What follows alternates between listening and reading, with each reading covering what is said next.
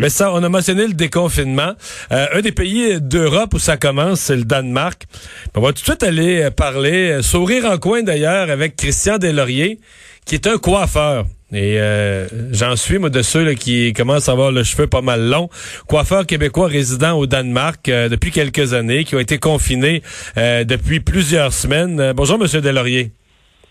Oui, bonjour. Alors, vous avez pu rouvrir quand, vous? Euh, on a pu recommencer, bon, les salons ouverts hier. Hier. Officiellement, ouais. Fait que là, ce que je comprends, c'est que ça, ça réservait puis ça, ça abondait, là. Oui, ça n'a pas arrêté. Dès qu'on a eu la nouvelle qu'on ferait réouvrir, euh, les clients appelaient et tout. Comme tu dis, euh, t'es pas le seul là, qui a les cheveux longs, qui a besoin d'un rendez-vous. Euh, ça a été pas mal non-stop. Euh, ben, hier, aujourd'hui, ça, ça s'aligne comme ça pour, euh, pour le reste de la semaine, certain, si pas plus. Ouais. Comment vous avez trouvé ça euh, chez vous, le, le confinement? D'abord, vous êtes, êtes-vous à Copenhague, en ville ou ailleurs dans le Danemark? Ouais, moi, je suis à Copenhague, en ville, la plus grosse ville. Oui, oui, Puis le, le, confinement était, bon, écoute, ici, c'était pas, c'était des recommandations, beaucoup. Hein. On pouvait sortir, on pouvait faire certains trucs, mais les gens respectaient les consignes. Est-ce que les, bars et restos étaient, est-ce que les bars, restos, les lieux pour sortir, cinéma, tout c'était fermé, c'était pas ouvert? Ah non, ça, c'est fermé depuis, euh, ouais, ouais, depuis un mois et demi, deux mois quasiment, là.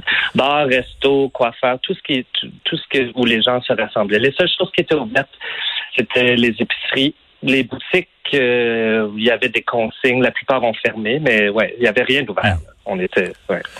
Euh, le, le, comment ça se vit la, la, sortie de confinement? Parce que c'est un peu la question qu'on se pose. On va vivre ça d'ici quelques semaines euh, au Québec. Est-ce que les gens sont, sont fous comme des enfants? Est-ce que les gens sont prudents en même temps? Par exemple, dans le salon de coiffure, est-ce que les gens euh, portent le masque, prennent des précautions? Euh, Il y a du purel en rentrant, on se lave les mains tout le temps. Comment ça se vit là, dans l'enthousiasme, la prudence? Ouais, l'enthousiasme, ça c'est sectaire. Là, en plus ici il fait beau, les gens sont contents de sortir. Les gens même euh, sont contents de voir d'autres mondes là, sauf euh, les, gens avec qui ont été confinés pendant un mois et demi. Côté coiffure, écoutez, le, notre notre régulier a changé. Hein. Euh, c'est sanitaire en rentrant, on sert pas de café, euh, un client à la fois. Fait qu'on, les gens sont heureux, on est heureux, mais on est prudent. les règles, les, règles que vous venez de me mentionner, est-ce que ce sont des règles que vous vous êtes fixées comme salon de coiffeur, ou est-ce que les autorités gouvernementales ont, ont implanté des règles de distanciation puis de des règles sanitaires pour tous les commerces? Oui, c'est que les, règles dont je vous parle, c'est ce qui, ce qui nous sont de. On n'est on n'est pas obligé de porter le masque. Dès le départ, nous, on n'a jamais eu besoin eu besoin de porter le masque. C'est recommandé, bon, pas vraiment. Ça crée un peu une hystérie euh, avec les clients, avec tout le monde. Mais on a euh, euh, les consignes dont je vous parle. Bon, ça c'est ça c'est réglementé. C'est-à-dire, on peut pas avoir plus de qu'un client à la fois.